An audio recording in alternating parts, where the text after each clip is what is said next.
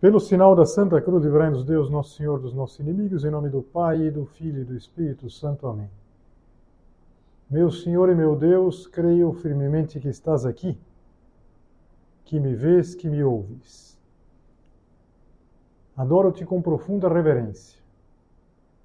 Peço-te perdão dos meus pecados e graça para fazer com fruto este tempo de oração. Minha Mãe Imaculada, são José, meu Pai e Senhor, meu anjo da guarda, intercedei por mim.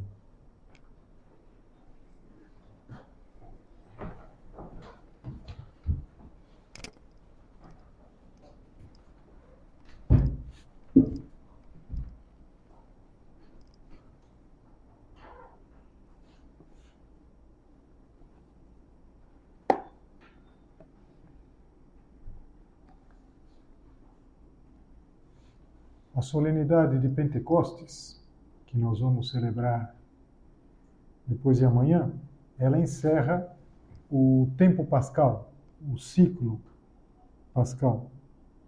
Cristo ressuscitado, ele envia o prometido, o Espírito Consolador, o Espírito Santo, que no dia de Pentecostes desceu de maneira visível sobre Maria e sobre os apóstolos que estavam reunidos no cenáculo. O cenáculo era o mesmo lugar onde Nosso Senhor tinha estado com eles, tinha instituído a Eucaristia, a última ceia.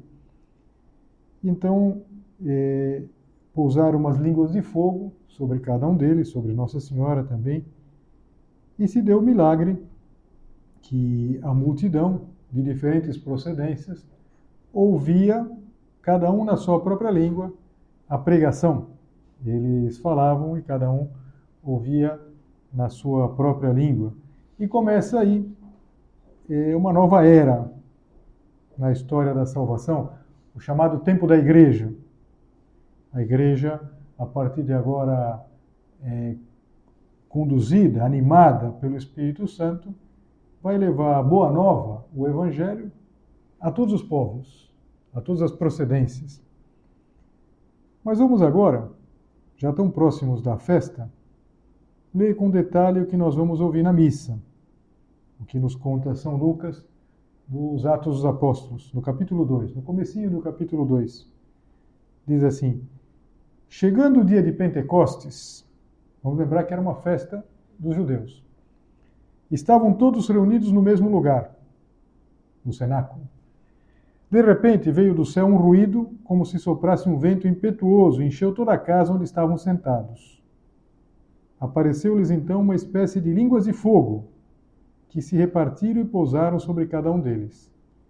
Ficaram todos cheios do Espírito Santo e começaram a falar em línguas, conforme o Espírito Santo lhes concedia que falassem. Vamos imaginar essa cena. São José Maria sempre nos dizia, a gente tenta quando faz a nossa meditação, entrar na cena, inclusive entrar como mais um personagem. Vamos imaginar aquele, aquele local, o cenáculo estava num segundo andar, assim, então de repente um vento impetuoso, é, um barulho, e as pessoas correm para ver o que está acontecendo, e, e de repente aquele sinal, um sinal típico do Espírito Santo, o fogo, o vento, mas eles começam a falar. O Senhor já tinha subido ao céu fazia dez dias e eles tinham permanecido por uma indicação precisa de Jesus, que eles permanecessem em Jerusalém, que não se afastassem de Jerusalém. Jerusalém, que naquela época estava repleta de peregrinos. São Lucas conta assim, São Lucas é o autor dos Atos dos Apóstolos. Achavam-se então em Jerusalém judeus piedosos de todas as nações que há debaixo do céu mais ou menos o que acontece, por exemplo, em Roma, na Páscoa. Na Páscoa, a gente vai encontrar, Natal também, mas na Páscoa especialmente, vai encontrar em Roma pessoas do mundo inteiro. Mas quando a gente vê aquela aquela bênção do Papa no domingo de Páscoa, a gente vê as bandeirinhas lá, a gente vê pessoas de todo o mundo, absolutamente, que foram para lá. Acontecia isso com os judeus dos diferentes lugares da época que iam celebrar a festa de Pentecostes em Jerusalém. Ouvindo aquele ruído, reuniu-se muita gente e maravilhavam-se de que cada um ouvia falar na sua própria língua. Profundamente impressionados, manifestavam sua admiração. Não são, porventura, galileus todos esses que falam? Os apóstolos eram galileus? Como então todos nós ouvimos falar cada um em nossa própria língua materna?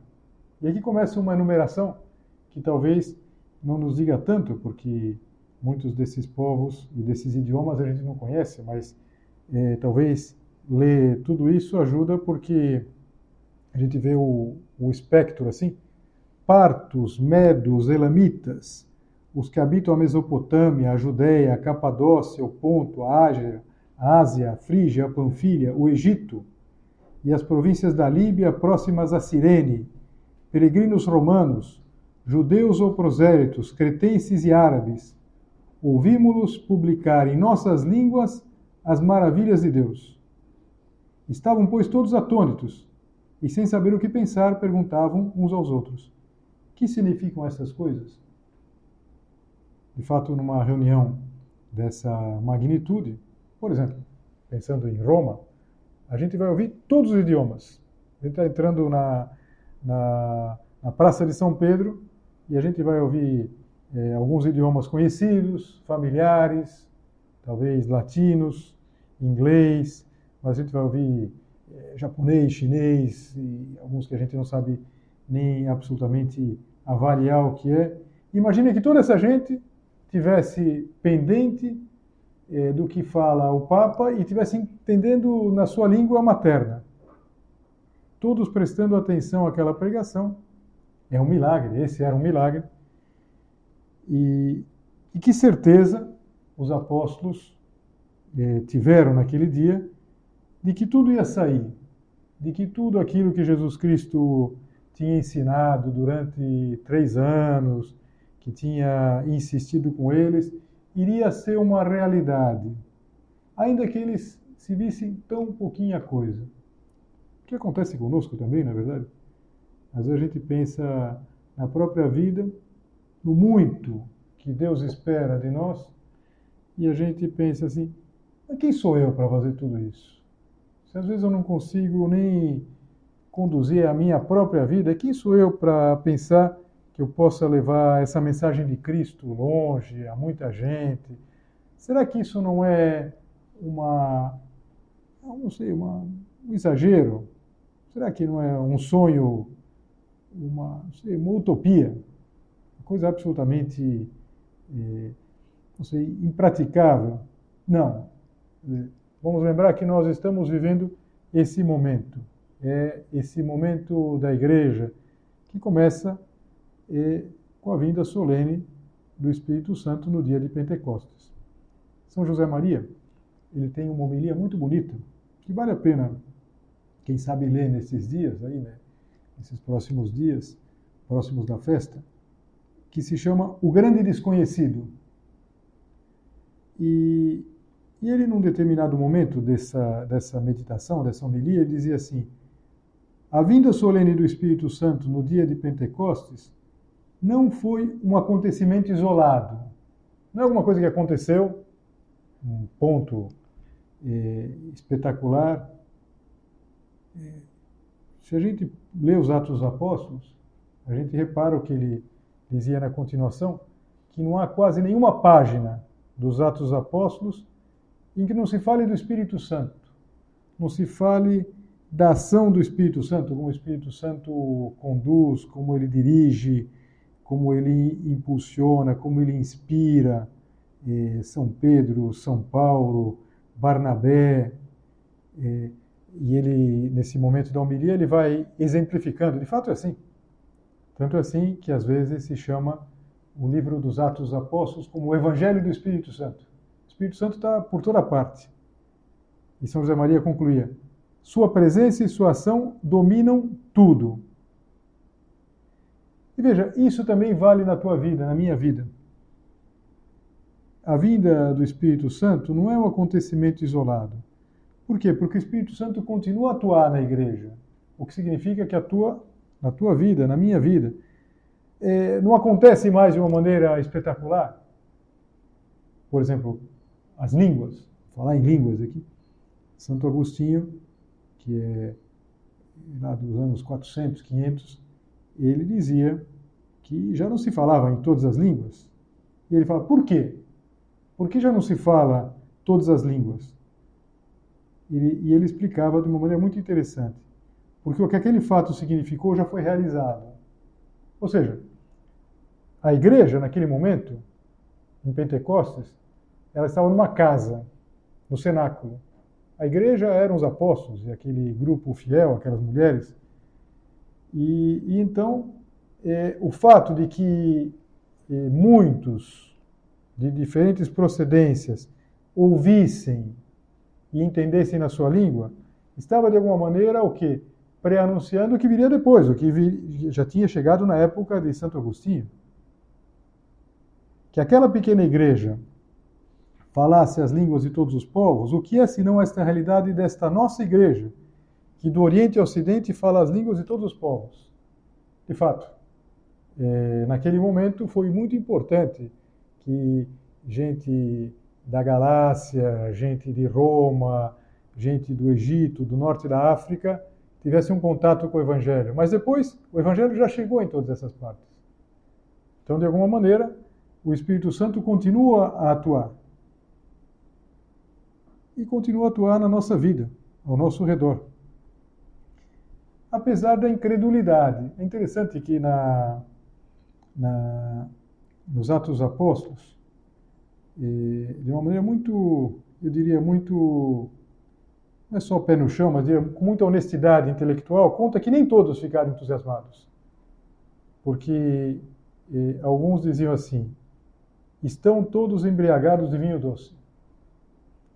E Pedro faz um discurso, um discurso lá que, depois de todo aquele sinal, aquela, aquela multiplicação de, de idiomas, ele faz um discurso em que diz que todos que receberam, acolheram e foram batizados eh, constituíram mais de 3 mil. Ou seja, mais de 3 mil pessoas foram batizadas.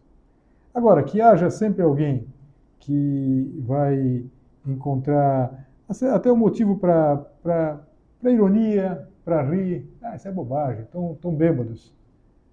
Eu gosto muito do argumento que, que São, São Pedro utiliza, fala, não pode estar bêbado, são nove da manhã. E, de fato, é, eu até leio isso nos Atos Apóstolos, nunca tinha parado para perceber, mas nove da manhã a gente não vê bêbado. Você já parou para perceber? Ele não bebeu. Quer dizer, os bêbados da noite já, já, já foram dormir, na verdade. E os bêbados do dia ainda não, não se embebedaram. Quer dizer, não, não, deu, na verdade. Começou a beber. Quem começa a beber cedo vai ficar bêbado, 11 da manhã. Né? E quem bebeu de noite já, já capotou. Então, era uma hora sem, é uma hora sem bêbado. Então, São Pedro falou: não tem bêbado nessa hora. É verdade. Mas o fato é que é, se deu uma transformação. Primeiro, uma transformação numérica. Quanto que eles eram? Os doze apóstolos, aquelas mulheres, os discípulos, um grupo um pouco maior. Será que chegaria a uma centena? Não sei. Creio que não. Contando todos, os discípulos Emaús, lá, que a gente conhece da, da, do relato do, do Evangelho. Mas é, seja como for, nesse dia se batizaram 3 mil. É uma, é uma transformação quanti, quantitativa impressionante. Mas ainda mais é uma mudança qualitativa, que pode se dar na nossa vida também. Tem um, um ponto de sulco em que São José Maria é o ponto 283, em que ele fala que nós temos que olhar para os apóstolos e perceber como, apesar de eles serem como eles eram, acabaram sendo instrumentos eficazes. Nós podemos ser instrumentos também. Nós podemos ser instrumentos de uma verdadeira transformação em nós e ao nosso redor. Aquele salmo que a gente reza é, muitas vezes: Enviai o vosso Espírito, serão criados e renovareis a face da terra. é o Salmo 103, e que em muitas orações, em muitas invocações, a gente diz isso, que o Espírito Santo, contando conosco, com a nossa atitude, ele pode mudar a face da terra. Você já parou para pensar nisso? Que a gente vai passar e que a nossa vida vai efetivamente mudar a face da terra. Mudar a face da terra. Outro dia eu vi uma, uma comparação muito bonita do padre Paulo Ricardo, que vários de vocês conhecem, acho que todos vocês conhecem.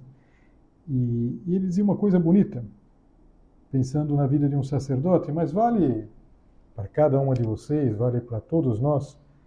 Ele dizia que às vezes imaginava 200 anos na frente é, que ia estar passando uma criança lá por um cemitério, lá em Cuiabá, ele mora em Cuiabá, e, e essa criança ia estar é, olhando lá os túmulos, ele dizia que imaginava sempre uma criança que estava aprendendo a, a ler, que vai lendo tudo, assim, que vai acompanhando, e de repente ela passou na frente do túmulo dele lá, no cemitério, e leu assim, Padre Paulo Ricardo, né? com as crianças vão lendo, e, e pergunta assim, pai, quem é esse padre? Quem foi esse padre? Falou, não sei, minha filha. Tinha passado 200 anos, ele falou. E ele dizia, mas essa menina, se era católica, ela só é católica porque eu, Padre Paulo Ricardo estava falando, é, cumpri a minha missão, porque eu, como padre, preguei, e dizia isso não como falando, porque eu, Padre, Padre Ricardo, que de fato é um grande, é um grande eh, evangelizador, mas ele dizia de uma maneira simples, assim, porque eu fiz aquilo que tinha que fazer.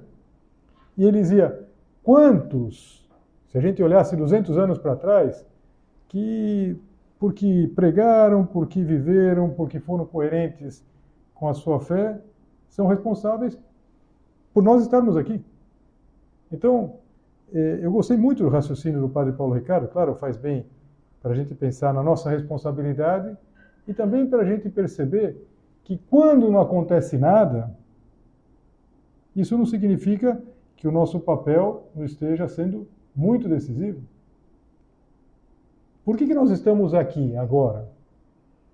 Porque em Pentecostes aconteceu uma coisa muito específica, muito precisa mas que não parou naquele dia.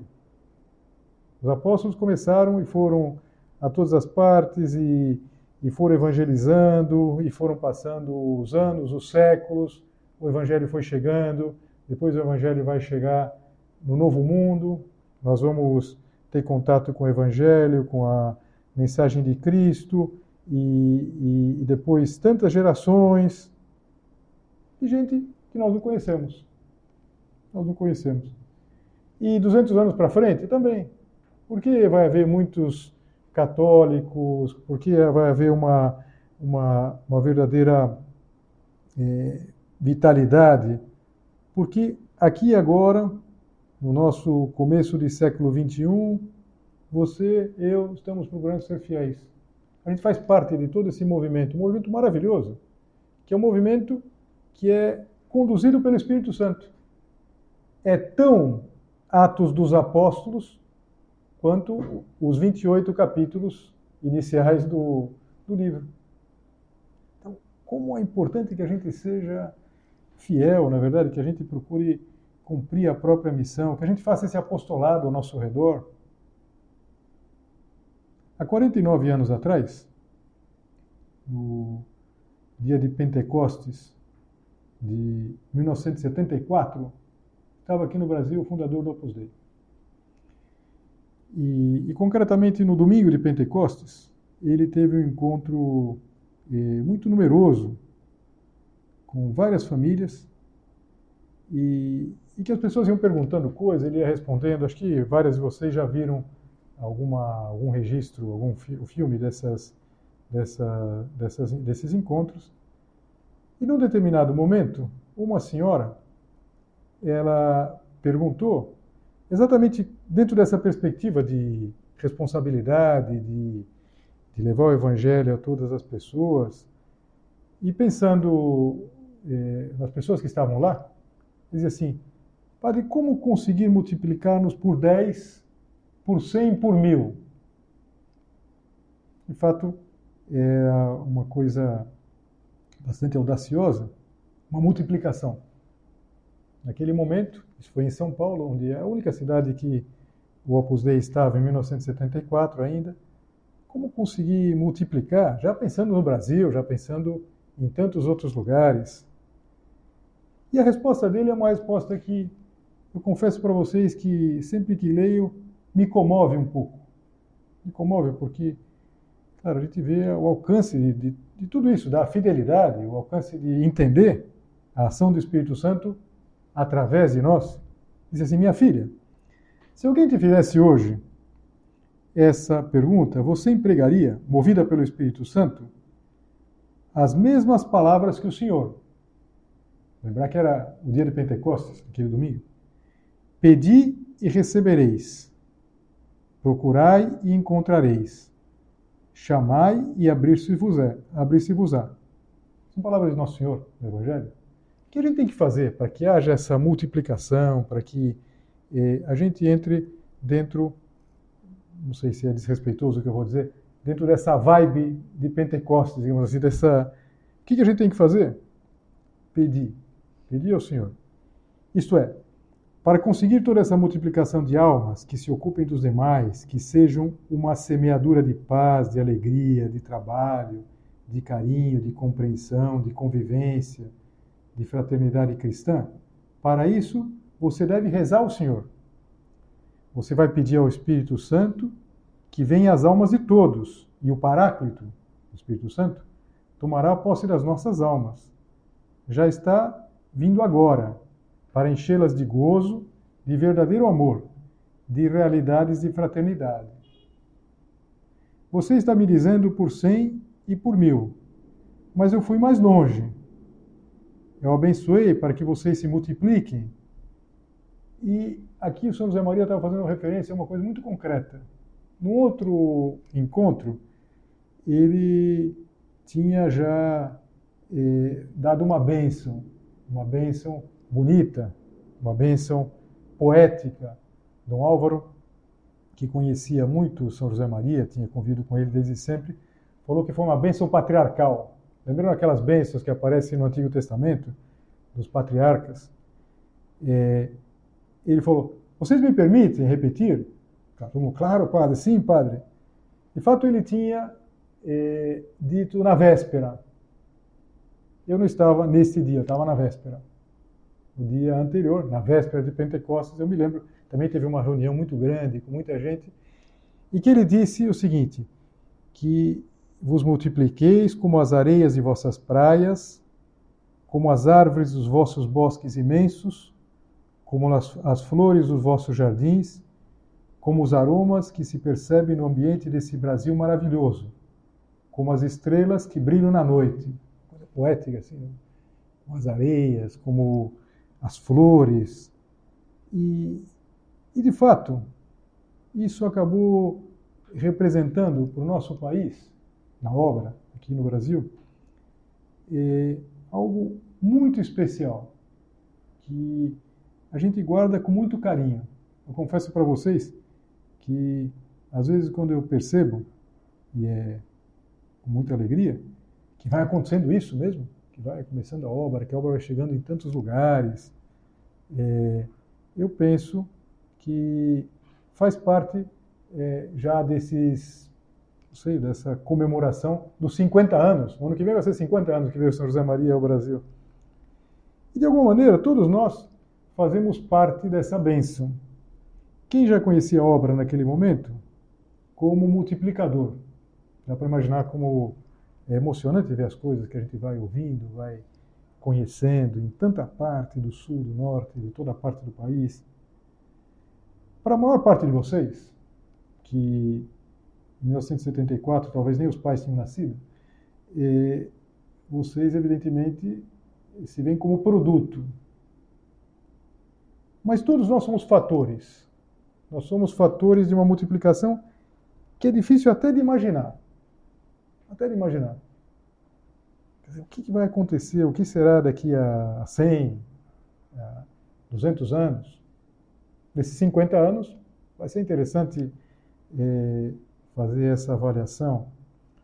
Agora, vamos ser práticos. Não se trata de uma poesia, ainda que tenha muita força, toque, é, mas se trata de a gente perceber que o Espírito Santo ele atua, atua de uma maneira eficaz e que é verdade aquilo que São José Maria dizia, isso sim, lá no começo da obra, conduzia para aqueles primeiros, que evidentemente eram muito poucos, que quando ouviam falar do que seria o Opus Dei, tinham que ter fé em Deus, também fé no São José Maria, que estava falando uma coisa que poderia parecer uma utopia. Ele dizia assim: Sonhar e ficareis a quem? Imaginem. E os sonhos mais ousados vão ficar aquém da realidade. Sempre é assim. A gente pensa que não, porque nós somos imediatistas. A gente quer que as coisas aconteçam de hoje para amanhã, da semana desta para outra. Mas Deus Nosso Senhor vai fazendo através de nós. Algumas vezes a gente tem que dizer, vai fazendo apesar de nós, vai fazendo todo uma, uma, grande, uma grande multiplicação. Esse é o apostolado cristão. O apostolado não é uma realidade é, um pouco confusa, que se, se incumbe a umas pessoas especiais, a umas pessoas, não sei, que estão especialmente talhadas para isso. Cada filho, cada filha de Deus é alguém que participa desse momento de Pentecostes que ainda continua a, a se dar. Então, como vale a pena a gente pensar nisso, na verdade? Pensar no nosso apostolado, no teu apostolado, esse apostolado de amizade, confidência, esse que você faz ao teu redor, esse que, quando a gente olha eh, de uma maneira muito imediatista, parece que não faz diferença, mas faz uma diferença tremenda. E daqui a 200 anos, muita gente vai ter a fé graças a você, graças a mim, graças ao fato de nós estamos cumprindo a nossa missão. Nós estamos procurando viver de acordo com a nossa fé. Nós estamos vivendo Pentecostes, esse tempo novo, maravilhoso. Vamos terminar a nossa meditação, como sempre, reparando em Nossa Senhora, reparando o papel de Nossa Senhora como foi importante que Nossa Senhora estivesse em Pentecostes? Nossa Senhora podia ter subido ao céu junto com Jesus. De fato, ela vai ser elevada aos céus. É a festa da Assunção. Mas Nossa Senhora ainda permaneceu um tempo. E, sobretudo, como foi importante neste tempo, especialmente no tempo entre a ascensão de Jesus e a vinda do Espírito Santo. Nossa Senhora ela estava junto com os apóstolos e ela era o que? A mãe da igreja. A mãe de cada um daqueles que compunham a, a igreja de então. Que todos a conheciam, todos a conheciam e todos é, estariam com ela tantas vezes, naqueles dias em que eles permaneceram, quase fazendo um retiro. É, quantas coisas Nossa Senhora não lhes diria, e quanto eles perguntariam para Nossa Senhora. Mas eu imagino que naquele momento, quando eh, 3 mil pessoas eh, foram batizadas, aquela expansão tão espetacular, num momento só, num dia só, que essas pessoas foram lá querendo conhecer, querendo conhecer os que, por sua vez, tinham conhecido Jesus Cristo. E conheciam Pedro, que era o, o, o chefe da igreja, o, o sucessor eh, de Jesus Cristo, o, o, Papa, e que estava lá no lugar, para princípio de unidade, iam conhecendo os apóstolos. Agora, muitos talvez tenham percebido, e essa senhora? Quem é? E, e conhecer, essa é a mãe. Nossa, a mãe dele, meu Deus, conhecer a mãe dele. Nossa Senhora que era tão, tão delicada, impressionante que Nossa Senhora não aparece no Evangelho, na verdade quando tem milagres. Então, Nossa Senhora, ela fica num segundo plano.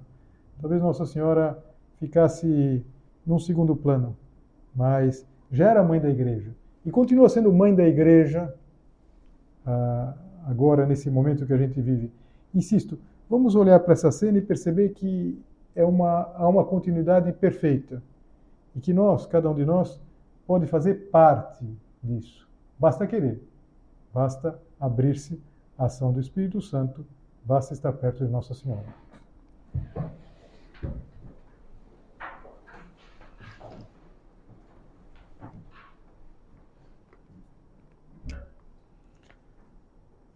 Dou-te graças, meu Deus, pelos bons propósitos, afetos e inspirações que me comunicaste nesta meditação. Peço-te ajuda para os pôr em prática. Minha Mãe Imaculada, São José, meu Pai e Senhor, meu anjo da guarda, intercedei por mim.